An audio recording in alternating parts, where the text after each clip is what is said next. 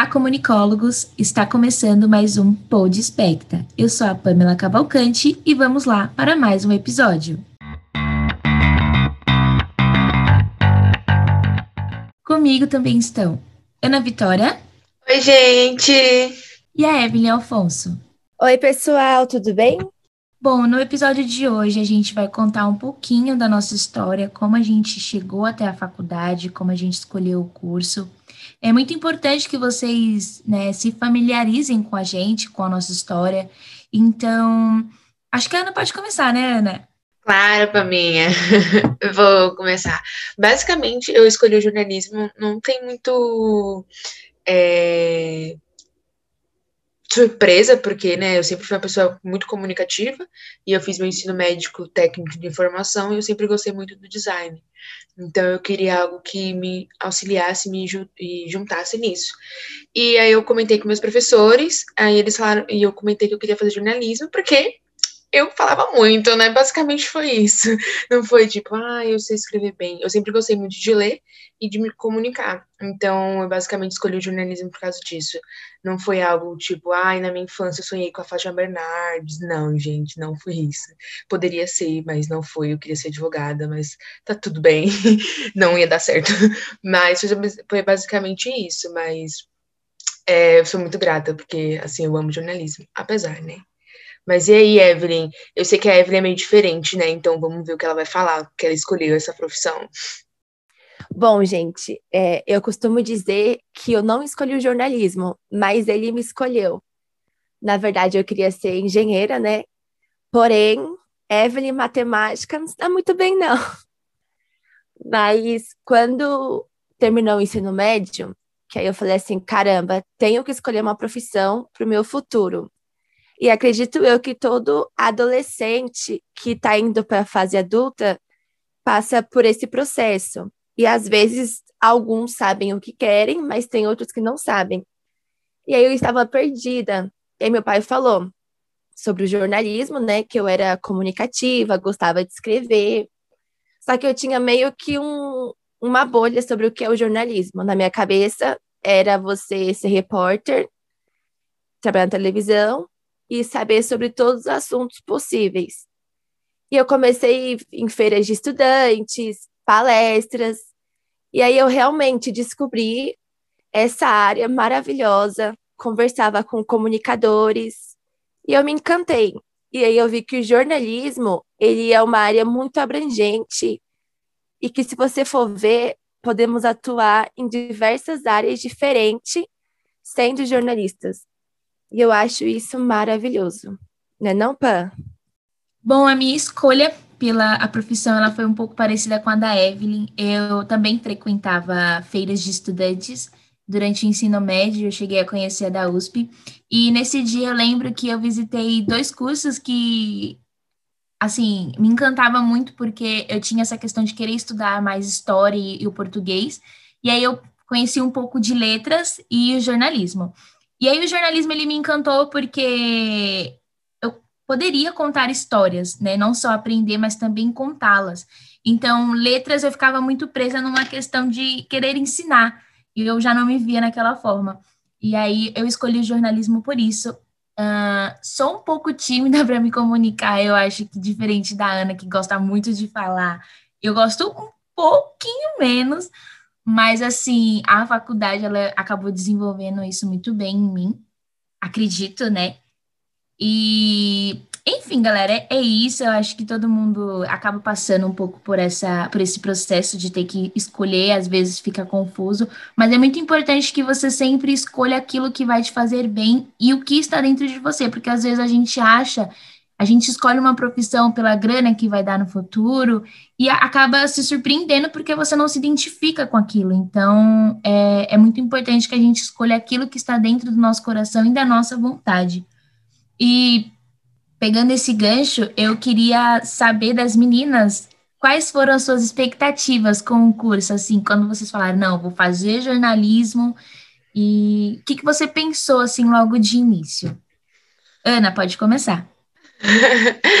Cara, quando eu entrei no jornalismo, eu não vou dar spoiler dos próximos episódios, tá bom, galera? Mas só dando um adendo. A gente, eu pensei um pouco sobre.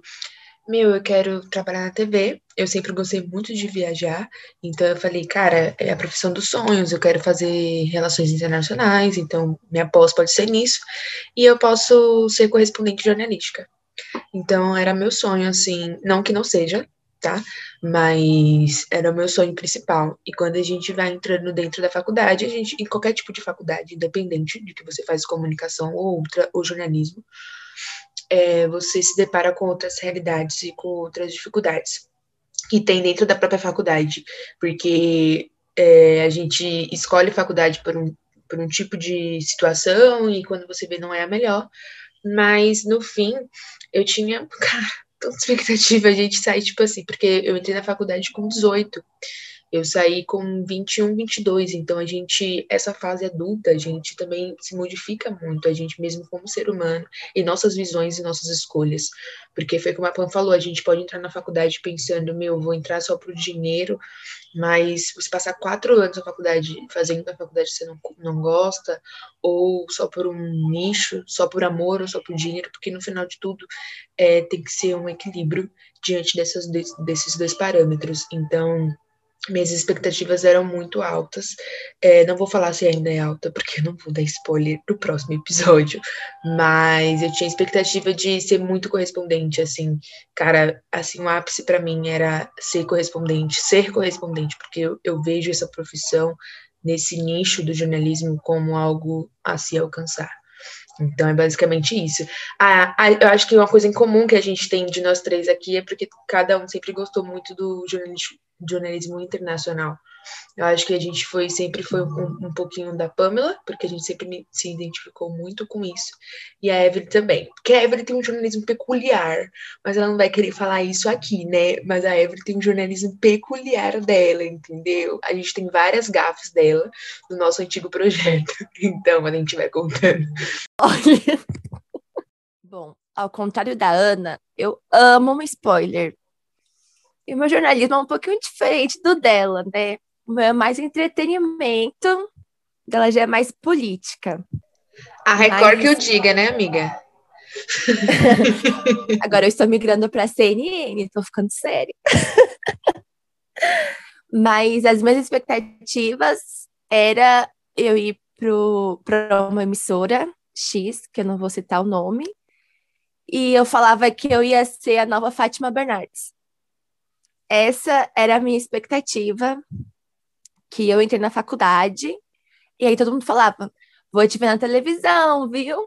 Vou te ver na televisão. Aí eu falava, amei, eu recebo. Mas minhas expectativas eram essas. Eu queria muito ser repórter. Ô, gente, agora sim, essa escolha foi muito importante. Eu quero saber como foi contar para o pessoal da família assim, nossa, eu escolhi esse curso, porque assim, quando eu falei para minha mãe que eu ia estudar jornalismo, ela já pensou o seguinte: ai meu Deus, vai morrer, vai aparecer na TV, o povo vai atrás dela. Como foi para a família de vocês?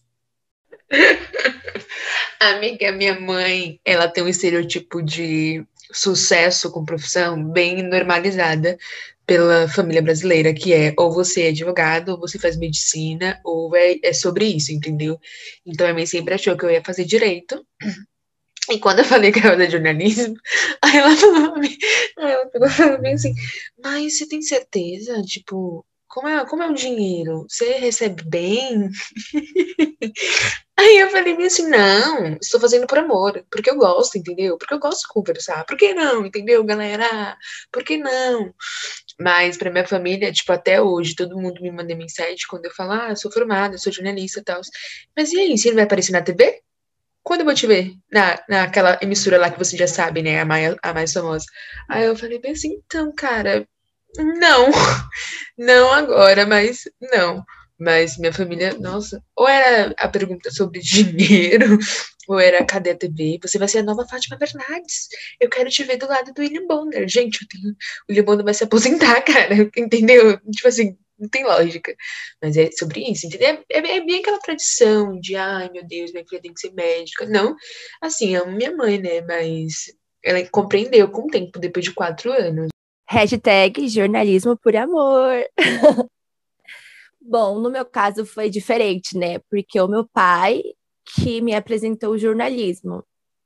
Então, quando eu falei que eu ia fazer, eu acho que foi um alívio para ele, porque finalmente eu decidi a minha carreira, o que eu queria para o futuro.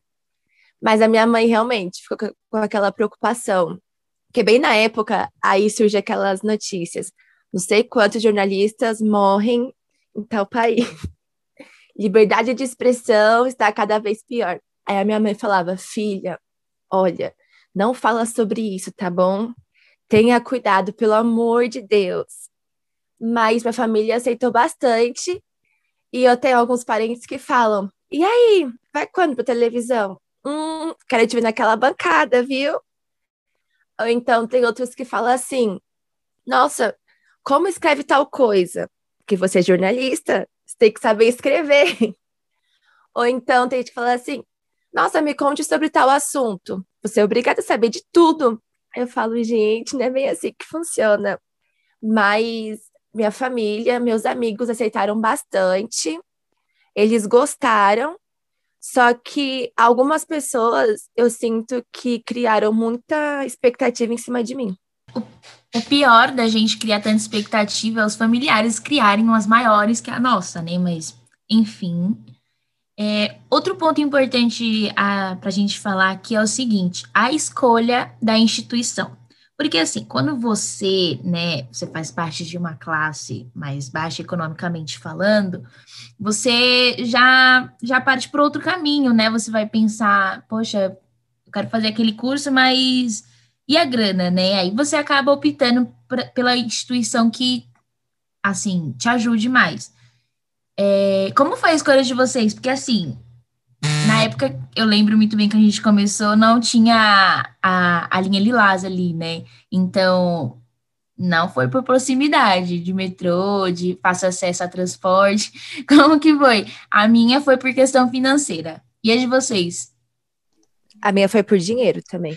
A minha totalmente por dinheiro, assim, nada contra, entendeu? Porque quando eu saí, é, acho que a gente sofre muito pressão quando a gente sai do ensino médio. Tipo assim, a gente precisa engatar logo na faculdade, a gente não consegue nem pensar no processo de, putz, vamos fazer vestibular.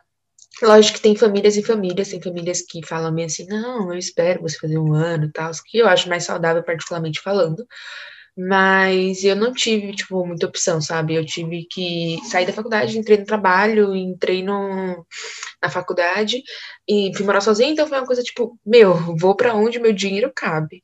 Só que de início, né, eu não tinha entrado na faculdade a mesma instituição que as meninas. Eu tinha entrado em outra, só que aí o que aconteceu? Depois de um ano aumentou, tipo, muito. Aí eu falei, meu, não, tipo assim, eu comecei a quebrar paradigmas que tinha dentro de mim, porque a gente tem esses paradigmas, tipo assim, ah, paga é, mais barato, então não é tão bom. E quando eu fui ver, tipo assim, a instituição que eu fiz era bem melhor do que a anterior, que eu tava pagando mais.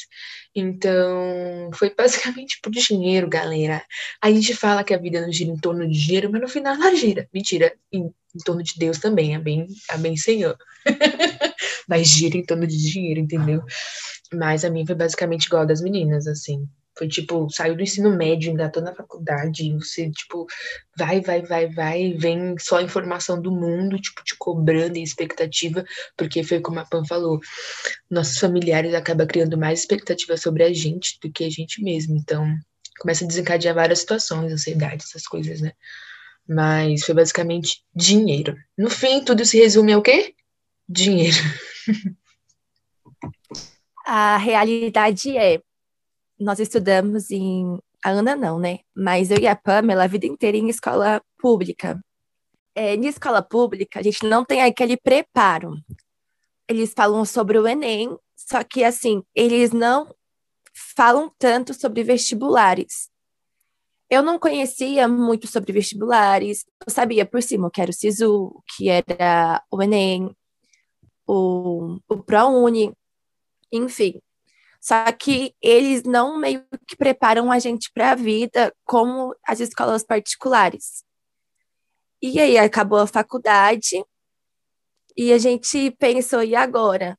E aí eu fiz alguns vestibulares, só que realmente dinheiro ajudou bastante.